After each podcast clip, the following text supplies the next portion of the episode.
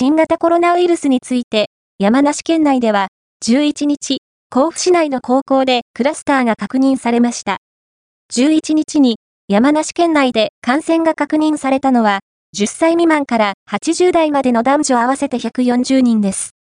3日連続の100人台で、先週の月曜日と比べると3人減少しました。また、甲府市内の高校で、生徒13人のクラスターが確認されました。